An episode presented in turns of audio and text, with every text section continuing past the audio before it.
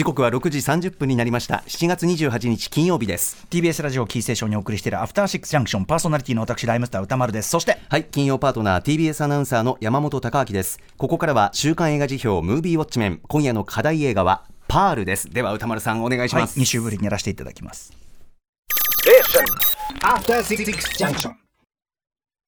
さあ、ここから私、歌丸がランダムに決まった最新映画を自腹で鑑賞し評論する週刊映画辞表、ムービーウォッチメン。今夜扱うのは日本では7月7日から劇場公開されているこの作品、パール。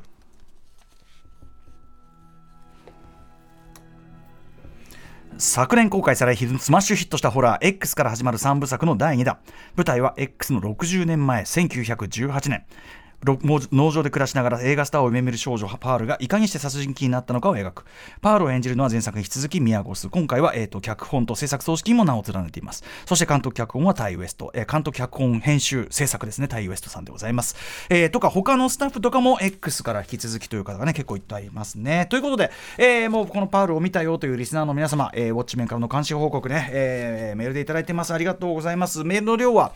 少なめ。あらまあ公開規模公開規模そんなに小さくないけどな。まあちょっといろいろあれですかね君どうとかミッションインポッシブルとかあるからかね、えー、賛否の比率は褒める意見が7割。主な褒める意見は、面白かった。オープニングから最高。主人公のパールの身の上が悲しく感情移入してしまった。パールを演じたミア・ゴスの演技がすごいなどございました。一方、否定的な意見は、予告を見てスラッシャーホラー的な内容を期待していたらそうではなくがっかり。怖くなかったなどございました。X の時も怖くなかったっていうのね、結構ありましたもんね。えー、ということで代表的なところを要約しながらご紹介しますね。えー、ラジオネームお金大好きゼニーゲルゲさん。前作 X のエンドロール後に今作の映像が流れた瞬間、何？早く見たいとワクワクしていました。あの予告が流流れるんですね、そこでね。えー、評価は最高です。開始数分でパールが置かれている環境が理解できる冒頭の会話。その直後の牛小屋のシーンでガチョウが登場し逃げてガチョウさん逃げてからのあーそして待ってこの水辺ってまさか。やっぱりあいつだこれ X で出てきたその舞台立てがあるわけです。からのタイトルドーン。この時点で早くも5億点が飛び出してしまいました。建物の中の視点から始まるオープニング。ポルノを除くシーン。ワニとブロンドなどなど。前作の X, 前作 X との共通点やニヤッとしてしまう名作ホラー映画へのオマージュも数々最高でしたが、えー、中でも自分を唯一表現することができた。ダンスのオーディションに落ちた後のこちらが引くほどのパールの大号泣はあの家に縛られて訪れる人々を次々に殺害していくシリアルキラーイコールパールが誕生した産声のように聞こえましたし、えー、また最後のパールの笑顔の長回しは徐々に歪んでいくその表情が X までの時間経過なのかなと感じました。3部作の最後の巻きシーンが今からとても楽しみです。それにしても宮越の演技力が素晴らしいです。というお金大好き全員ゲルゲさん。一方ダメだったという方、えー、パンキリ包丁さん。前作 X の方は主人公を含むポルノ映画撮影クルーたちが怖い目に遭うという視点ですので一般的なホロ映画と同様に受け身で鑑賞しました。その点本作パールは主人公が怖いことをする人前提なので能動的な視点で鑑賞を始めました。鑑賞スタイルが変わる続編というのは珍しい気がします。見ていてちょっと期待外れな気持ちになったのは早々にパールは寄稿を始めるもののその割にはなかなか話が怖くならないのです。母からの抑圧とか父親の介護であるとか材料が揃っているものの前作のような不穏さなどはあまり感じられないので前半はずっとパールの人物像を紹介して、えー、されているだけのような気がしてしまいました。その後豚の丸焼きを経てどんどん猟奇的になっていきますが、えー、強行の動機が安易というかシンプルすぎるというかホラー映画として映画として何か物足りない気持ちでした。その印象が変わったのはクライマックスの晩餐シーンです。あこれはホラー映画というよりはミヤゴスのアイドル映画なのかなと感じラストシーンで確信を得ました。その前提で思い返せば全てのシーンが素晴らしいものだったような気がしてくるから不思議です。シリーズものでありながら通常の続編とはいろいろ違いすぎて戸惑いましたが3部作とのことですので次回も必ず鑑賞しようと思います。ということで。はいえーとまあジャンルがシフトするというかタッチがものすごく変わっているというのはこれは本当でございますし厳密にはもうもはやホラーというよりはという領域に入っているのもこれまた事実かと思いますね。えー、ということで皆さんメールありがとうございました私も、えーと、パール、えー、見てまいりましたえっ、ー、と2010えっ、ー、とあれですね、えーと、東宝シネマズ日比谷で2回見てまいりました。まあ、あの夏休みなのかね小さいスクリーンでしたけどあの若い人中心にまあまあ入ってる方だったと思いますがね、えー、ちなみに前作 X に引き続きですね劇場販売パンフレット、えー、先ほどね、えー、と告知もさせていただきました。我々が作った番組グッズ鈴木さんで作った番組グッズロゴをデザインしてくださった我らが大島イデアさんと、えー、中山隼人さんという方によるコンビによる、えー、これ完全に X シリーズと対にあの対というかなシリーズになっている、えー、超可愛いいデザインのもうパンフレットでですね。これはいよいよこれ自作であり3部作完結編となるでであろう、えー、マキシーンというね、えー、マックス X が3つあってマキシーンという、えー、と、まあ、3冊並べて永久保存しておきたい本当に、えー、最高のパンフレットになっているかと思いますがということで、まあ、今言いましたようにですねこの映画辞表コーナーでは2022年7月22日に取り扱ったタイ・ウエスト制作脚本監督編集宮越主演のホラー映画 X の続編にして前日談ということですね。えーと、こちらの X のねあの辞表の書き起こしもあったりしますがその辞表の中ではですね、えーまあ、初見時の自分と同じように劇場で皆さんに驚いてほしかったのであえてこう具体的なことはちょっと言わずに伏せておいたんですけど表の中では。えー、実はですね、えーと、エンドロールがエンドクレジットが終わって、えー、おなじみ制作会社 A24 のロゴが出た後にですね劇場ではさらにおまけがついていて先ほどメールにもあった通り、えー、その X の前日談宮越が一人二役で演じた老女パールの若かりし日頃を描くまさに本作パールの予告編が、えー、そこまでの X 本編のざらついたいかにも70年代調のタッチとはめちゃくちゃ対照的な色鮮やかなまあなんならテクニカラー風と言っていいような映像でパーッと始まるという、えー、僕は事前にあえて何の情報も入れずに行ってこれを見たので本当に椅子からずり落ちそうになるぐらい驚きましてえーみたいな、えー、で最初僕はですねあのその X が、まあ、辞表の中でも言いましたけど、えー、クエンティン・タランティーノのグラインドハウスのようなですね、えー、往年のジャンル映画、まあ、ジャンクな映画たちのありようを、えー、そのトータルで再現して見せるという言ってみればメタジャンル的ホラーでもあったので、えー、これも単にそういうギミックの一部、えーと、フェイク予告なのかなって最初思ったぐらいなんですけど実際はそれどころではなくてですねタイ・ウエストとメア宮越が、えー、X の撮影に入る前、えー、コロナ禍ゆえにですねちょっと待機期間を置かなきゃいけなくてその間にリモートで練り上げた企画で、えー、X が実際にクラインクインする前にはもう、えー、A24 のゴーサインが出ていたということなんですね。ね、なので、そのタイ・ウエスト、宮越以外にもですね、撮影監督のエリオット・ロケットさん、プロダクションデザインのトム・ハモックさん、衣装デザインの、えーと、マウゴシャ、えートゥルー、トゥトゥル、えん？トゥルジャンスさん、えー、音楽のタイラー・ベイツなど、えー、X のメインスタッフがそのまま、えーと、舞台は同じだけどタッチスタイルが全く違うこの続編パールにも参加している。あとはその、えーと、今回お母さん役でタンディ・ライトさんという方が非常に見事な好演を見せていますが、まあ、この方あの俳優でもありつつあの X ではインティマシーコーディネーター、ね、あの親密や表現ベッドベッドベッドシーンであるとかそういう親密なシーン表現のその俳優たちのケアをするという、えー、2021年5月11日にこの番組にも西川桃子さん西山桃子さん、えー、お招きして特集をしたりしました。インティマシーコーディネーターだった人を多分雰囲気的にこう厳格な感じがぴったりだってことになったんですかね、えー、キャスティングしたということなんですね。でもっと言えばですね先ほどもちょろっと言いましたが、えー、X のラストで生き残った宮越演じる、まあ、1979年の時点で生き残ったマキシーンの名前を冠した3作目、えー、マキシーン、えー、このマックスで X が3つ並んで INE で、えー、マキシーン、えー、もうですねすでにティーザー映像というのができていてアメリカ本国の一部劇場でやっぱり同じくパールが終わった後エンドクレジット終わった後にくっつけて情報を応援したらしいんですね。で今回は日本ではちょっと今回そのマキシーンのティーザーはつかない状態で上映だったんでちょっと悔しいんですよ。っていうのはやっぱりどう考えてもそれがついてる方がいいんですどう考えても、えー、というのはですねこの、えーと、マキシーのティーザー映像、えー、もろに80年代的なビデオビデオ映像に載せて、えー、おなじみのあのハリウッドサインがぐーっとこう空撮でハリウッドサインを撮ってんのかなと思ったらその字が実はマキシーンだってなってるっていうのを、まあ、見せるというティーザー映像なんですけどこれ YouTube とかで見られますんでぜひ見ていただきたいんですけど、えー、これがラストに今回のパールのラストにつくことでそのパールからマキシーンへと、まあ、血みどろのバトンで受け継がれた映画スターになるという夢がこの3部作完結編でついに叶うのかただしそれはおそらくタイトルに入っている3つの X ね、トリプル X からして、まあ、ハードコアポルノ業界であろうということがわかる。つまり、今回のパールの劇中で出てくるあのポルノ、古いポルノ映像ありますね。あれは実在の現存するアメリカ最初期のハードコアポルノ映画と言われている、えー、あ、フリーライド、ただ乗りっていうね、フリーライドという、いわゆるスタッグフィルムと呼ばれる古いね、短いポルノフィルムなんですけども、えー、そこから、まあ、X が1970年代のインディペンデントポルノ、えー、それを経て80年代、おそらくポルノビデオ産業へとつながっていく、この3部作。いわば、裏アメリカ映画史裏アメリカ映像史としてのポルノ史みたいなもの、えー、その側面がよりはっきり浮かび上がるってことですね。このあのマキシンがもしついてたらそのティーザーが。でもちろんその中で翻弄され傷つき、えー、血みどろになりながら、えー、生きてきたパールとマキシーンという表裏一体の女性2人の人生というのもよりドラマチックに印象づけられることになると思うんですよね。やっぱ最後にマキシーンがつくことで。ということでえ今回のそのパールのあの悲しい悲しいラストの余韻、えーまだ生々しいうちにすぐですね皆さんパッとね手元で、えー YouTube 開いてマキシーンのティーザー映像の、えーこちらはもう対照的に80年代的イケイケ感、えーみたいなものもうね、えービンビンなんでねこちらをまああの繋いでみるというのがおすすめでございますということですね。まあ、とにかくそんなわけでですね、まあ、X 単体でもまあ面白かったねグラインドハウス的な、えージャンル映画論的ジャンル映画と言いましょうか、えーという意味でとてもユニークでスリリングな一作でしたけども、えーこの前日譚のパールそして、えー来たる後日譚、えーマキシーンと三部作家にすることでですね、えー単にその面白い知的遊戯みたいなところを超えた映画史的な意義と、まあ、本気で胸を打つ物語性割とはっきりこう、えー浮上することになったかなというふうに思いますね。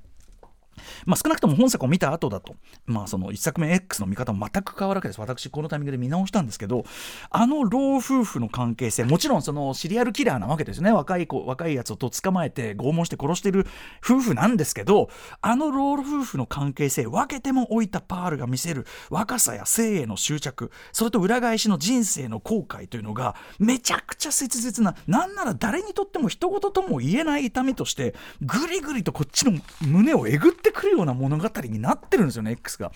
えーそして例えばその前作 X はですね当然のように、まあ、70年代が生んだスラッシャーホラーの金字塔悪魔の生贄ねテキサス、えーチェーンソーまさか、えーオマージュに満ちた一編一編でしたけども本作のラストでパール一家がまさにその悪魔の生贄的な家族の食卓についにたどり着く時にですね我々はその悪魔の生贄に代表されるいわゆる田舎ホラーのねシリアルキラーファミリーみたいなのいっぱい、ね、いるんですけどそのこのジャンルの世界には。そのなんていうか田舎ホラーのシリアルキラー家族の動機とか事情の側に完全に寄り添うことになるわけです彼らがああなるのには彼らなりの理由があるっていうところに行き着くわけですよねそういうふうにつまりそのジャンル論ジャンル、えー映画みたいなジャンル映画論ジャンル映画みたいなところから始まって最終的にはそのジャンルの構造みたいなものをこう反転させてみせるようなそういうところに至るという。で何しろ本作さっきから言ってるようにですね画面のタッチスタイルとかあと音楽とかあとクレジットのフォントとか出方ですね。シューってこう横からシューってこう出る出方とかあと編集のテンポとかあと演技演出のトーンですね。演技例えばこうああ私もここからいつか出るわなんていうこうちょっとこうクラシカルなクラシックなこう演技の感じも含めてですね。そういう隅々に至るまで、えー前作 X がさっきも言ったように例えばアメリカンニューシネマ的あるいは悪魔の生贄的と言っていいようなざらついていて荒々しい、えー70年代アメリカ映画的ななもトーンだったのに対して映画としての作りがまあ根本から違うわけですね、えー前作 X のオープニング同様納屋の中から郊外へとぐーっとこう前に進んでいくカメラ。このカメラワーク同じです。ただ前作がスタンダードサイズ要するに郊外のこう景色がこう横に区切られててスタンダードサイズみたいに見えるかなと思ったら実はアメリカンビスタでしたってこうなってるのに対してですね。今回のパールは一気に2.39対1、えー要するにビスタよりさらに横長シネマスコープサイズにニューッと左右さらに大きく横に広がっていく。で、えーその外に広がっている景色もですね、えーこの X がいかにも朽ち果てた、まあ、古民家あんまり色とかもない感じでね、えー1979年の時点では寒々しい光景になっていたのが遡って1918年の今回はぐーっと表に出ると赤と青と白とみたいなものがもうバーッと輝くように鮮やかなカラー。映画で言えば、えーまあ、後ほどもちょっと言及しますが1939年のオズの魔法使いあたりから、えー例えば1950年代ダグラス・サーク監督のメロドラマの数々みたいなぐらいの感じ、まあ、要は1940年代を中心としたテクニカラー的な画調という感じですね。でそれに合わせて音楽もクラシカルな、まあ、バーナード・ハーマン的なというかそういうオーケストラだったりするみたいな。要はあの一番こうリッチで華やかでドリーミーで、えーザ・ハリウッドっていうかな。あの一番ハリウッドがハリウッドらしかった時の、えーイメージとしての黄金期ハリウッド映画的なものってことですね。でそれはもちろん主人公パールが、えー心に描いている夢の世界っていうのの具現化でもあるわけです。で本作はまずそのなんていうのかな、えー1940年代テクニカラーみたいな、えーその画調で描かれる、えーオールドハリウッド調で描かれる変な話っていうかそのにしては描かれてることが変みたいなそのすごく目に楽しいのと中身の歪みみたいなものがまずそのそこを楽しむ作品ではあるわけなんですよね。はい、ちなみにですね、まあ、その時代交渉細かいこと言えば途中パールが映画館、えー入ってね見るんですけども、えー1918年っていうのはまだ冬季前なんで、えー、とあの音楽が入ってたりね音が入ってたりするっていうのはちょっとおかしいんですけど交渉としてはおかしいんだけどあれはまあパールのパールには聞こえているという解釈もできるしまあとにかく要はまさしく夢の工場と呼ばれ、えー、てきたこれハリウッドがですねその陰で生み落としてきたものあるいは見落としてきたもの、えー、というののパールは、えー、それを一身に体現するシンボル的な存在ってことですね。あの夢工場ハリウッドの象徴なんですよ。だから1918年のもちろん映画っていうのを再現したらサイレントになっちゃうし、えー、白黒のサイレントになっちゃってっていうことだけどそうじゃなくてもうもうちょっとハリウッド全体が歴史で生み出してきた中の一番華やかな一番リッチな一番ドリーミーな、えー、ところっていうのをまあ体現してるタッチでありそれはパールの心の中だってことなんですよね。でつまりまるで映画の中みたい我々が映画見てるんだけど映画見てる我々もまるで映画みたいな世界を、まあ、生きてるわけです。これはね、えー、生きようとしてるわけです、パールはね。なんだけど、その彼女が、しかし自分を取り巻く現実と、えー、その、その映画みたいな、その理想の世界の激しいギャップに対してですね、時に自分自身を偽り、ね、自分の現実を見ないようにしたり時にはもう都合の悪い存在は排除し、えー、そうすることでなんとかその自分の夢っていうのを取り繕い続けようとするんだけどやがてそれが破綻しついには、えー、絶望の中で生きることを覚悟するしかなくなるまで。なので僕これ解釈次第だと思いますが僕最後マキあの、えー、パールは狂気に陥ったんじゃないんです。むしろ正気に帰ってきたからああなってるんです。それが悲しいんです。最後のあのもう精一杯の作り笑顔なんだけどあれは狂気の笑顔というよりは正気に帰っちゃった笑顔だから悲しいんですよねということだと思うんです。えー、思えばですねで X を見返すとね X の中でのパールは僕らは最初ねもうおっかないおっかないなんか気持ち悪いばあさんだって思ってるからなんだっつってこう困惑するんだけど実は切々と私の人生こんなはずじゃなかったって繰り返して言ってるわけですよね。でしかも皮肉にもその若者たちがですねその、え1979年の X の若者たちが撮ってるポルノ映画のタイトルは「農家の娘」でまさにそのかつての自分だったような娘。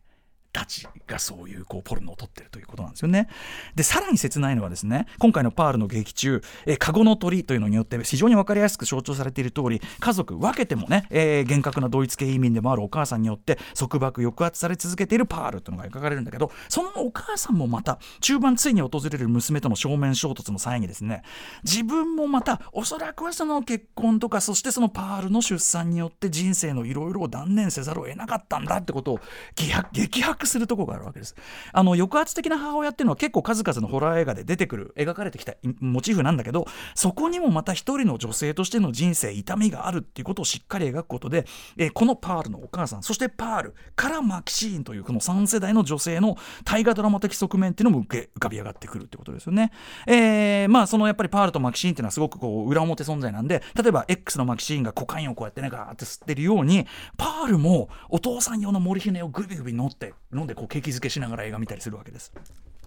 またですねテクニカラー的なガチョウだけではなくて、えー、まあ序盤のそのかかしとのダンスからもですね明らかなように1939年オズの魔法使いオマージュされていることはまあ明らかですよね。あのトウモロコシ畑こう走っていくところとか。あとはそれが夜の場面になるとね今度はあの狩人の夜っていうね、えーまあ、カルト映画中のカルト映画狩人の夜っぽい感じなんだけどまあ昼間の明るい場面っていうのはオズの魔法使いチックなんだけどこれが実は非常に意味深で詳しくは、えー、このコーナームービーウォッチメン2020年3月 ,3 月20日に扱った、えっと、ジュディ虹の彼方にというね、えジュディ・ガーランドの、えっと、電気映画というか、それの辞表、えー、公式公式書き起こなんかもあるんで、それを参考にしていただきたいんだけど、オズの魔法使いのドロシー役、ジュディ・ガーランドは、えーまあ、そのジュディの中でもほのめかされていましたが、えー、超大物プロデューサー、ルイス・ビー・メイヤーをはじめとするハリウッド映画産業、男たちが仕切るあの世界で、まあ、事実上やっぱり搾取され、そして、まあ、性的なものを含めて、おそらくは虐待とかというかな、虐待的な環境もあり、えーまあ、精神のバランスを崩していくっていうことなんですよね。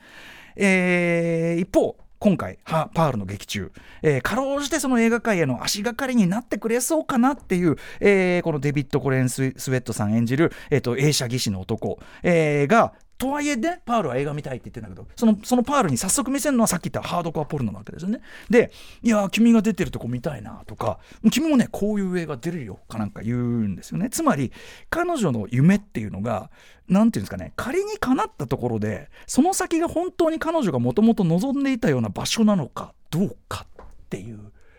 ことですよね。ハリウッドでスターになったところで、オズの魔法使いの主役でさえそんな目に遭ってるんですよ。っていうことだから。えー、つまりそのハリウッド映画とかつまり映画夢の工場としての映画というものの影の部分っていうのがやっぱり裏テーマとして通ってるわけですね。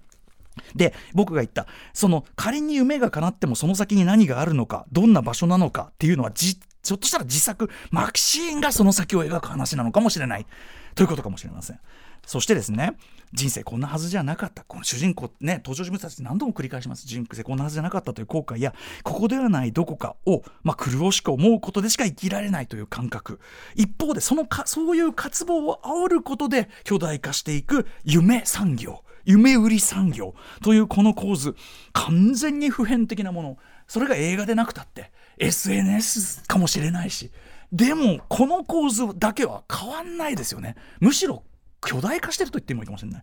天津さえ1918年スペイン風邪の流行化という背景なわけです。誰もがマスクをし隔離生活を余儀なくされお父さんはひょっとしたらそれの後遺症であなってるのかもしれない。という設定。現在との連続性どう考えてもこれは意識せざるを得ないという、え、作りにもなってるわけですね、えー、クライマックス。排水の陣で挑んだオーディション。結果は知ってますよ。X でああなってんだから結果は知ってるからこそ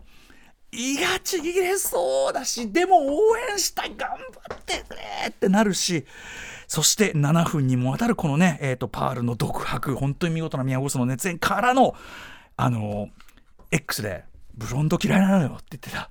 そういう理由だったんですね。っていう、はい、でもこんなに胸が痛くなるような理由だったかという、ね、ところからのあの見事なこう長回しワンショットというのもあったりしますし、えー、そして先ほどから言ってるエンドロールの切なさ悲しさ。僕はちょっと落雷が止まらないラストエンドロールでしたね。はい。えー、ということで、まあ、もちろんホラーであると同時にでもこれはやっぱりメロドラマですね。えー、見事な見事な上質な、えー、上質なって言ってていいのかな。厳しいメロドラマ。そしてえー、今度はだからジャンル映画論ジャンル映画だったのが今度は映画史批評というかな。アベリウッド映画裏批評みたいなところも入ってるという、えー、非常にこう視野がこう広がってるし深く射程も伸びたということで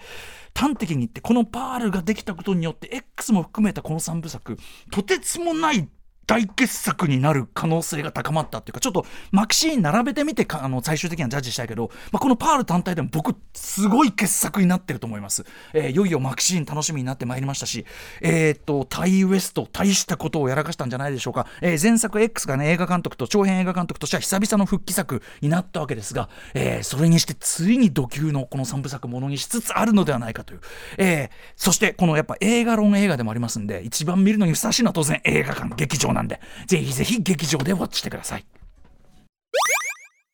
さあということで来週、えー、と8月4日にウォッチする候補作品8作品を発表していきます、まず最初の候補はこちら「キングダム運命の炎」続いてはこちら。658キロ陽子の旅。これ菊池凛子さんがねあの賞を取ったやつですよね、うん、えー、3つ目はこちら。イノセンツ、えーと、北欧版、えー、クロニクル北欧版ドームなんて言われてるみたいですよ。4つ目はこちら。ミッションインポッシブルデッドレコーディングパート1、えー、5つ目、えー、裸足になって。6つ目君たちはどう生きるか。7つ目。リバー流れないでよ。これね、あの、リスナーからも、まあ、ずっとリクエスト多くの、ね、引き続きちょっと入れさせていただいております。そして最後の候補はリスナーカプセルです。えー、ラジオネームサディサディークさん。えー、宇多丸さんに評論してほしい映画はナチスに仕掛けたチェスゲームです。えー、タイトルにあるチェスももちろん重要ですが、本、ひいては文化の力についての映画であるとも感じましたので、活字中毒者である宇多丸さんにこそ評論していただきたいですという、えー、メールでございます。ちょっとあの、いろんな候補あったんですけど、私のちょっとスケジュール的に見られないものはちょっと省かせていただきました。申し訳ございません。ということで、えー、行ってみましょう。レッツガチャタイムはい。だからあのラース・フォントリアの方のキングダムとかはちょっとあのあれし忙しくていけないんでちょっと省略しました。すいません。えー、7リバー流れないで。よああここで上来たかでもねえっとウクライナ人道支援のためちょっと1万円余計回し引き続きさせていただきますんですいません。えー、もう一回回させていただきます。コンコロリンね非常に評判もいい。ああ詰まった。そしてそより集まって詰まった。久しぶりに詰まった。えー、っとあと1分ぐらいあるかな。もうもう一個もう一個もう一回回さなこれ詰まるんだあ詰まった。めっちゃ詰まってる。めちゃくちゃ詰まってる。これディバーやれみたいなこと？めっちゃ詰まってこれは諦めてリバーしろってこと。おえ？本格的に詰まった。本格的に壊れてます。回りません。あのレバーというか回すところが。回りきらない。全く。あ出た！ああ何？何満を持して？よミッションインポッシブルデッドログニンレゴニンパート2パート1なんで出るの嫌がったんだこんな。なんで？なんで？えやめた方がいいかなやめた方がいいかないや箕輪プロデューサー聞きたいと思いますよ。行ってみよう。なんなん？なんなんすごい嫌がってたな。腹立つわ。ごねたな。ああまだいっぱい生まれちゃって今ねはいということでミッションインポッシブル見たよという方のメールも募集してます、そして歌丸これ見ろよという映画も募集してます。歌丸アットマーク TBS.CO.JP までお願いいたします。以上ムービーウォッチマンでした。えっ